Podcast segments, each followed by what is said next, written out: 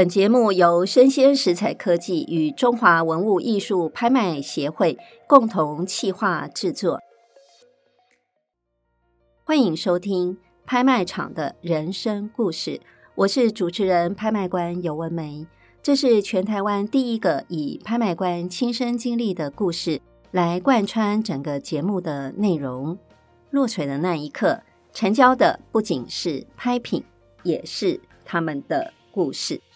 那么今天的节目啊，我们继续来谈谈珠光宝气、贵气上升哈。我们邀请了嘉纪珠宝的 CEO 林嘉瑞，嘉瑞老师跟各位听众朋友问好一下好吗？各位听众朋友，大家好，我是嘉纪宝石公司执行长林嘉瑞 Kenny。嗯。Kenny 老师呢，其实承继了他的父亲啊，嘉纪宝石。那么一路走来呢，其实他本身呢，除了是嘉纪宝石的 CEO 之外，他同时也是宝石的鉴定师啊。而且，其实呢，我去参观过嘉纪珠宝啊，看到里面有好多的您这边的收藏啊，其实是古董珠宝。那我就想到啊，在二零二二年的时候啊，那时候呢，因为有一个非常轰动的新闻，那就是英国的女王她去世了啊，所以那时候大家很多的新闻都很关注啊，这个女王的私人珠宝啊，到底会去向何方啊？那我们知道，她有很多的珠宝呢，都是属于古董珠宝啊，都是代代的传承。那当然，后面结论呢，就是女王的珠宝的。权术呢，交给凯特王妃啊，她来做继承了啊。那当然，我想这个女王这边啊，这个皇室呢，哈，有很多珠宝的故事啊。可能大家很多在媒体上啊，哈，都会看到很多的这样子的一个报道啊。那嘉瑞老师可不可以也聊一聊啊？像嘉纪珠宝在接触古董珠宝的这一个收藏的部分呢？啊，您本身有特别的故事或机缘吗？嗯，延续刚刚你讲到的那个英国皇室的珠宝，其实。我们现代人是非常幸运的，因为在古代哦，不管你再有钱，你都不能戴珠宝啊。你会看所有的珠宝都是从有皇室的国家开始的。不管英国、法国，甚至俄国，是哦，或者比利时，都是有皇室，包括日本。嗯，那因为珠宝是贵族的象征，只有贵族才能戴珠宝。可是现在的人，你只要有钱就可以戴珠宝 哦，甚至你可以有幸运买到好的古董珠宝，甚至可以买到皇家的珠宝。嗯，哦，所以现在的人，你不用是王后，你不用是国王，你就可以戴到。皇室的珠宝，嗯，那以台湾来说，在经营古董珠宝这个领域的人是比较少。那我们比较有因缘际会，就是大家会知道，珠宝其实都是犹太人哦的世界。哦，是。那我一九九五年到纽约的 GIA 念书，然后那时候也刚好跟我爸爸一起有合作的犹太人，他们就是一个传承了到第七代的一个很老的专门。经营古董珠宝的一个公司哦，嗯、那那时候我在纽约就可以常常去跟他们做交流，那我们才慢慢学习到古董珠宝不管历史或是各方面的呃传承，或是怎么样去鉴赏啊，怎么样去辨别，因为毕竟珠宝是属于西洋人的东西哦，跟我们中国古董不一样，嗯、所以是要需要从头的学习。那有一点很有趣的是，因为在早期古董珠宝那个年代，他们是没有科学仪器。可以鉴定、嗯、是，所以他们常常就是用颜色来判别。我、嗯、红色就认为它是红宝、嗯、红宝石，蓝色就蓝宝石。嗯，所以反而会有一些捡漏的机会。那大家就觉得，哎，怎么可能会捡漏？因为以我们配合的那个犹太人，他们的家族就曾经捐赠了一颗红色的钻石给了。这个华盛顿的史密松林博物馆，然后里头有非常多的宝石。嗯、那为什么是红色钻石？因为他们当初当古董珠宝买的时候呢，卖的人是跟他讲：“我这个是一个红色的石榴石。哦 ”哦，那价钱是差非常多。天哪，那价钱差很多。红色石榴石可能只是几百块美金，是一个红色的钻石是上百万美金，所以他们为了。纪念这个非常特别的故事，就把它捐给了博物馆。嗯，那还有就是，我们看到英国皇室啊，会出来，不管皇后的皇冠或权杖上有很多很大颗红色宝石。嗯，当初他们也都以为是贵宝的 ruby，就后来经过科学仪器鉴定，他们很多都是红色的尖晶石，嗯，spinel，嗯，所以就是说，在那个年代没有科学仪器，你也有机会会买到稀世珍宝，对，也是蛮有趣的一个经验。嗯、呃，那到底我们怎么样定义什么叫做古董珠宝呢？因为一般如果我们以文物来说，通常都要古董文物哦，嗯、不管中国像都要超过一百年，百年，我们才能叫做 antique。对。可是因为珠宝的历史哦是非常的短，嗯，所以如果要超过百年，那就没有什么珠宝可以称为古董。嗯，所以我们现在会把它定义是。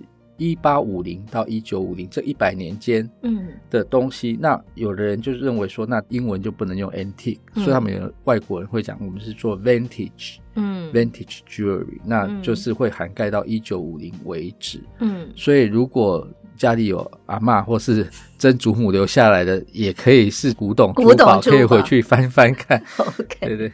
好，那所以呢，古董珠宝的年代的定义啊，跟我们一般认知的古董文物还是有一些不太一样的啊。那我就记得啊，其实我自己本身呢，还有另外一份工作啊，就是在中华民国画廊协会啊，我们会办艺术博览会。那么艺博会呢，曾经我们有两年呢、啊，跟一个非常知名珠宝公司啊品牌合作，那就是熊妹。那我就记得，我也是看到我们家记珠宝啊，也有收藏一个熊妹的皇冠啊，而且听说这个皇冠，嘉瑞老师您还受邀到北京故宫哦、啊、去做展览哦、啊，要不要聊一聊您收藏的这个熊妹皇冠呢的故事？嗯，其实如果讲熊妹这个品牌，我们就要先从它的源头讲起，它应该是法国。最老的一个珠宝品牌，嗯，那他哪里赚到第一桶金起家？就是我们如果到罗浮宫会看到一张很有名的油画，叫做《约瑟芬加冕图》，嗯，就是拿破仑给约瑟芬戴上皇冠的那张画。对，那张画上面每一个人都戴了皇冠，拿着权杖，戴了珠宝。嗯，可是那个时期的油画呢，其实就是一个照片的展现，所以上面的珠宝都是确有此物。嗯，那。全部都是熊妹做的，嗯，尤其是以皇冠为主，那他就从拿破仑手上赚到了第一桶金，嗯，所以他们非常多皇冠的作品，他们当初要做世界的巡回展，就在寻找他们曾经流落在外的皇冠。是，那我们那时候其实是在欧洲的瑞士的厂家买到的这个红宝石的。皇冠，那它其实是可以当项链，也可以当皇冠。嗯，其实大部分的项链都是从以前的皇冠倒过来戴，你把它想一下就知道。啊、哦，对，所以它倒过来戴就变成项链。项链，对对对。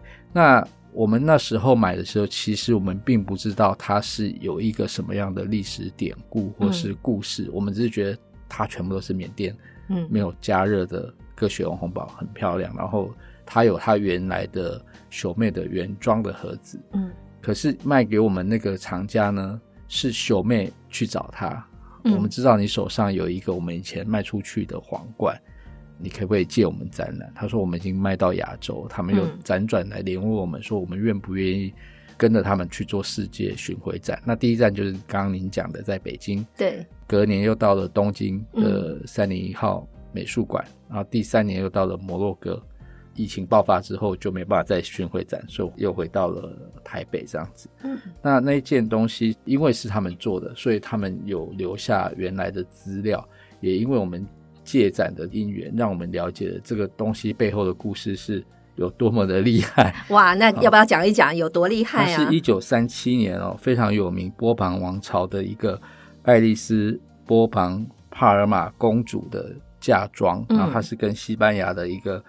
阿方索的波旁西西里王子结婚的时候，嗯，所做的一顶皇冠，嗯，哦，那因为当初是跟熊妹定制，所以他们就会有原始的资料在那里，嗯，那也因为这样子呢，我们才知道这个皇冠它的前身整个故事。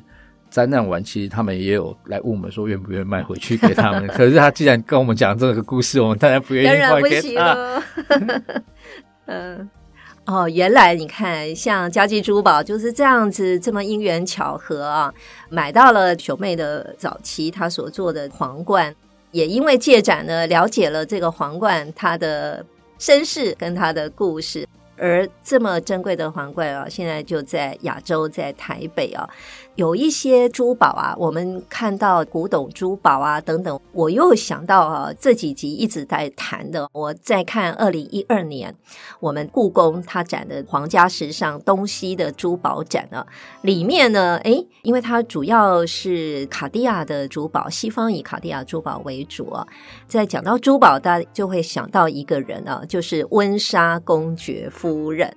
要不要让我们的 Kenny 老师来聊一聊这个珠宝的故事呢？你讲那个展览哦，我有去看。嗯，那其实卡地亚在跟故宫联合展览的图录的封面是，就是有一个蓝宝石豹的别针，一颗很圆很大颗的蓝宝石，对，有一百五十三点三五克啦。嗯，那先从猎豹的胸针故事讲起哦。嗯哼，其实温莎公爵。那时候不爱江山爱美人，那娶了这个温莎公爵夫人之后，嗯、他非常喜爱珠宝。嗯，他大部分的珠宝就是只有给卡地亚跟梵克雅宝 VCA 做定制。嗯，他是这两个品牌最大的 VIP 客户。嗯，甚至在世界大战的中间，大家在打仗，他还在买珠宝。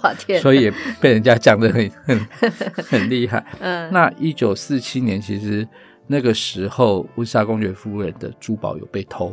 嗯，大家想说，哎，偷完了以后呢？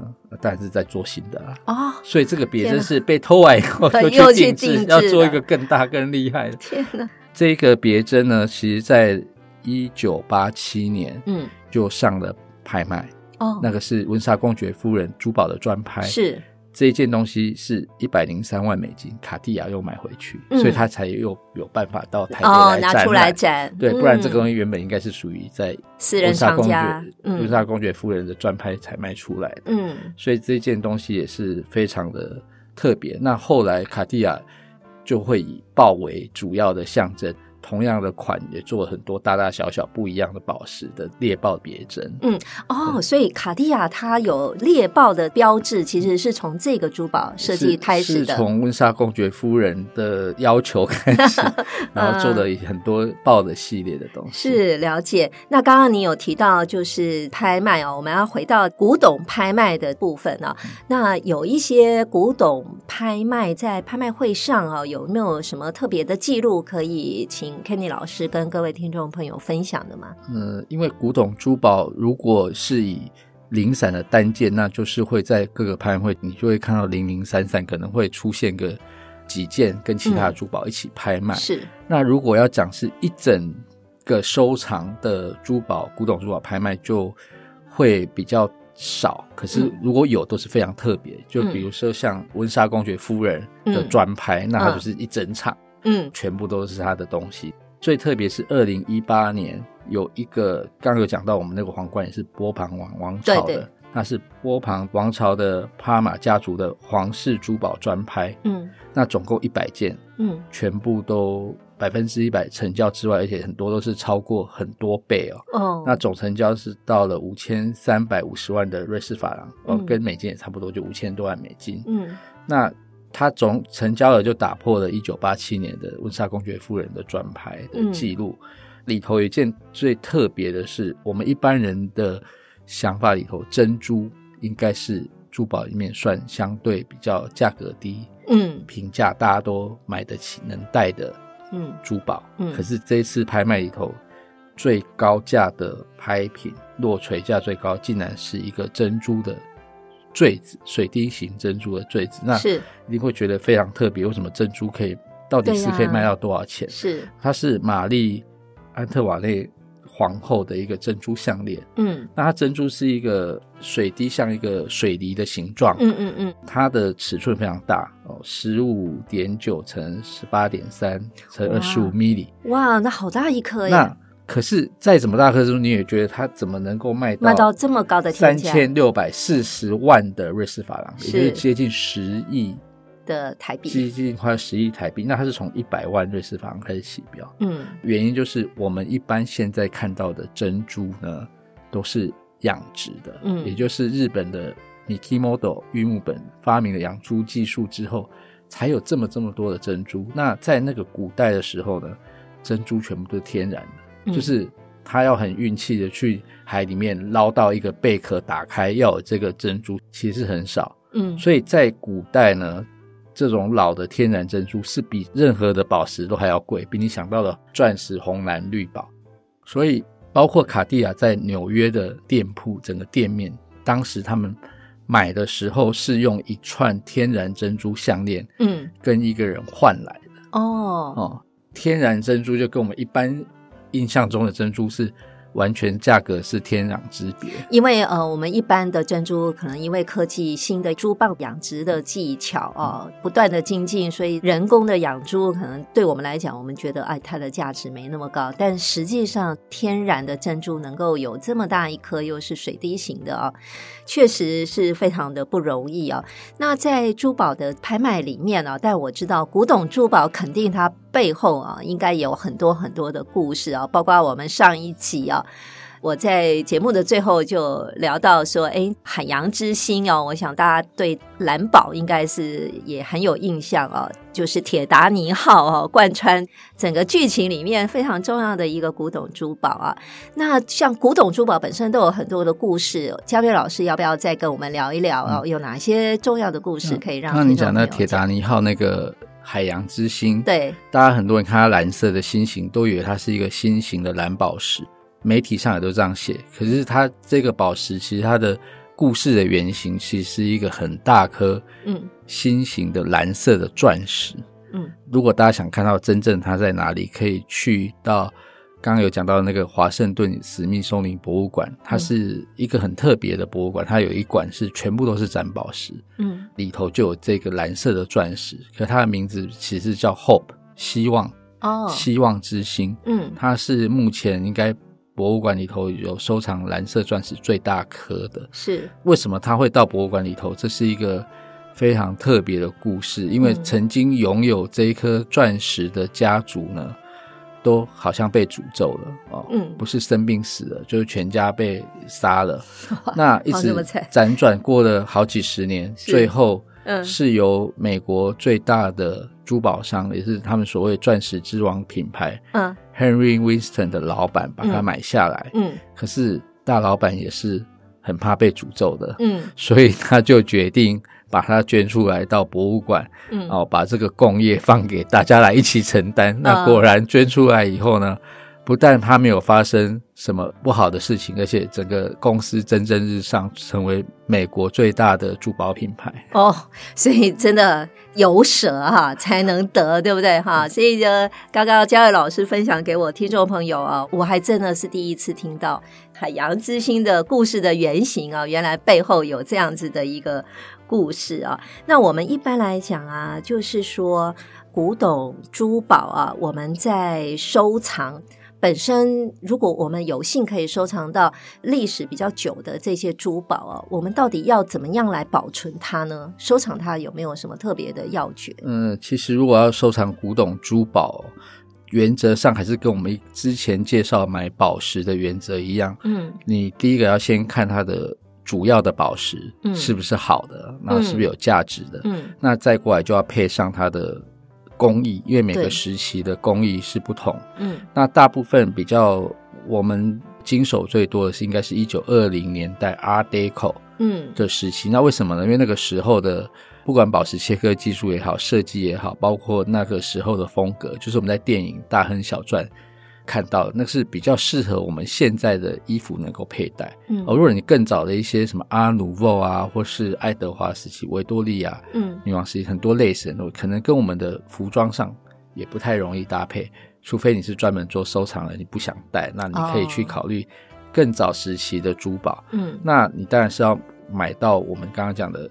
我们那个皇冠就是因为它是缅甸的红宝石嘛，嗯，所以第一个你的宝石要是好的，嗯，第二个它的工艺是有那个时代的风格，嗯，再过来如果它是名牌品牌，就是我们刚刚讲，不管是卡地亚、Tiffany，因为那个年代的品牌哦跟现在是不同，现在的品牌都是连锁店，那个年代的品牌其实它是一个工作坊，嗯，所以它每一样东西都是为了客户量身定制，也就是说你买的这一件。卡地亚的古董珠宝，它不会有第二件，嗯、哦，所以你不会有跟人家撞珠宝的这个情况。那最好甚至它如果连原来的盒子都还在，那就更具有收藏的价值。嗯，在保存上，其实宝石哦，它是很久远，所以你也不用怕它一百年、两百年，其实它都跟新的一样。是，对对对。嗯所以就是还是以好的宝石，然后工艺，那最好它有原来的盒子，或是甚至有历史故事，那是求之不得了，那是比较不容易。对呀，对对，那我记得我好像也听过，您本身在地宝豪宅里面也有办过古董珠宝展哦。嗯、呃，我们那时候其实是跟豪宅做结合，是因为我们也除了珠宝以外，我们还有收藏古董。啊，所以我们是进去他的那个房子里头呢，嗯，请模特来做珠宝走秀之外，还在豪宅里头布置放上我们收藏的古董，就是。告诉这些有钱的客人，住在豪宅以后要怎么布置？哦，那要带什么样的珠宝？对对对，夫人要带什么样的珠宝？哈，给他们更多的一个想象啊。那我想您在接触很多的珠宝藏家的经验，其实您本身也就是藏家了啊。那你接触其他藏家在收藏珠宝的经验哈，有没有比较特别的状况，或是特别的藏家令你印象深刻的？有没有？嗯，其实，在古董珠宝的收藏呢，一开始在台湾推广不太容易。早期我爸爸他们在做，其实是很难卖的，是因为中国人或者台湾人都有一个观念哦，他们不喜欢带人家带过的东西，嗯，他们觉得啊，为什么那个好像是人家已经往生的 留下来的东西？嗯，可是以外国人的角度来看，他们觉得。Vintage 的东西，不管是设计风格，或是以当时的工艺水平，甚至珠宝宝石的品质，因为都没有经过人工的加热啊，没有经过所有处理，嗯，其实他们是比较能认同这种传世的珠宝的这个概念，嗯。那早期我们到欧洲或是国外收到很好的，比如说克什米尔的蓝宝的古董珠宝，或是缅甸的歌雪红红宝，那。早期的客人，他们就觉得这这东西好像很晦气，他就要把中间漂亮宝石拆起来，嗯、那个设计不要，然后空的台子再镶成新的样子。嗯，结果那时候那些犹太人就说：“你们怎么这么不会欣赏？那你们那些空台子我们买回来，我们买回来。嗯”后后来呢，因为经过一段时间，就是反正这些客人的小孩，嗯，他们可能就出国留学，不管到英国或到美国，那学很多艺术很多东西，反而是现在年轻的。新客人喜欢老东西，而且他们希望保持原来的样子。嗯，反而让我们找到另外一个能够保留原来样，其实才是对这件珠宝最好的方式。嗯，现在反而有一批年轻的客人，他们特别喜欢收藏这样东西，因为第一个它品相独特，不会跟人家一样；第二个又代表你的品味。嗯，第三个又有历史的故事。那除了宝石的本身价值以外，他们很够了解这个。东西本身除了保值之外，它还有文化或是历史的含义。嗯，那反而爸爸妈妈还不喜欢他们买，说你买这个看起来。哦哦，草草 哈，旧旧的哈。他说：“我就是喜欢这种有古味的东西，所以也让我觉得反差蛮大的。”哇，真的颠覆我们的想象哦！我们一直以为说应该是老一辈的比较喜欢旧的啊，原来的古董珠宝啊，没想到现在是年轻的藏家哦，反而对于古董珠宝啊特别的会去欣赏。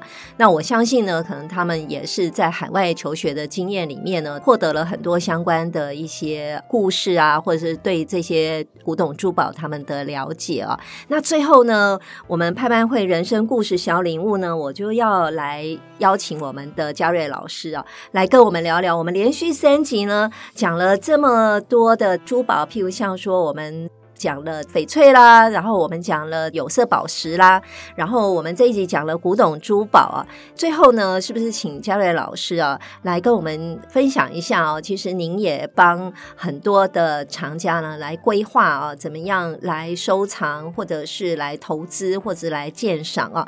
那您要不要有一个总结，让大家来看怎么样来做艺术的，或是珠宝的收藏呢？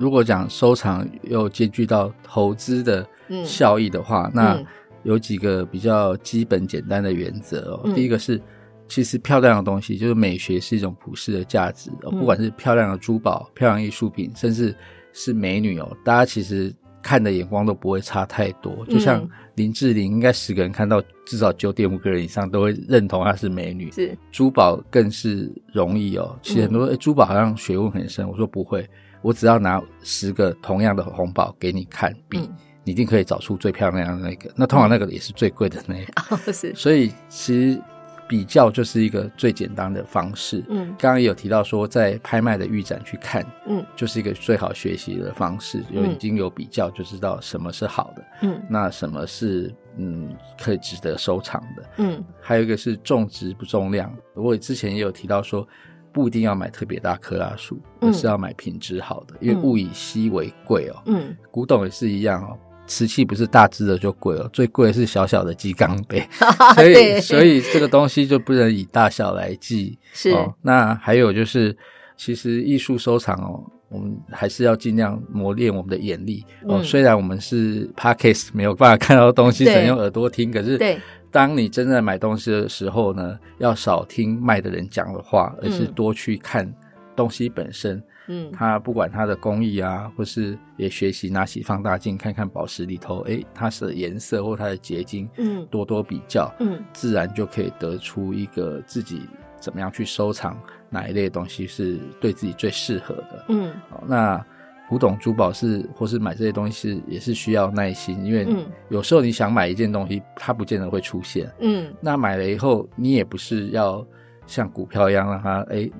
一个月或一年以后，它都要增值，因为珠宝其实它最大的附加价值，它既不会生利息，也不会发股利，嗯，其实就是让你戴在身上，然后出去展现出你的品味，嗯，让别人认为你是一个有文化的人，才是你最大的价值。是，是感谢我们 Kenny 老师哈，为我们节目的最后啊，人生故事小领悟呢，他就来建议大家啊，艺术投资，那么珠宝投资的一些准则啊，譬如像说美学是普世价值。那另外的话呢，要种植不重量，还有呢，艺术鉴赏呢，除了听哎 Kenny 老师说的之外，最重要的要用眼睛来看啊。然后最后呢，要有耐心的等待，然后呢，要跟您收藏的藏品啊，有一个长久的互动关系哦、啊。包括了，我觉得是不是？好像跟珠宝谈恋爱一样，因为大部分人珠宝都放在银行的保管箱，我都会鼓励我的客人一定要拿出来戴。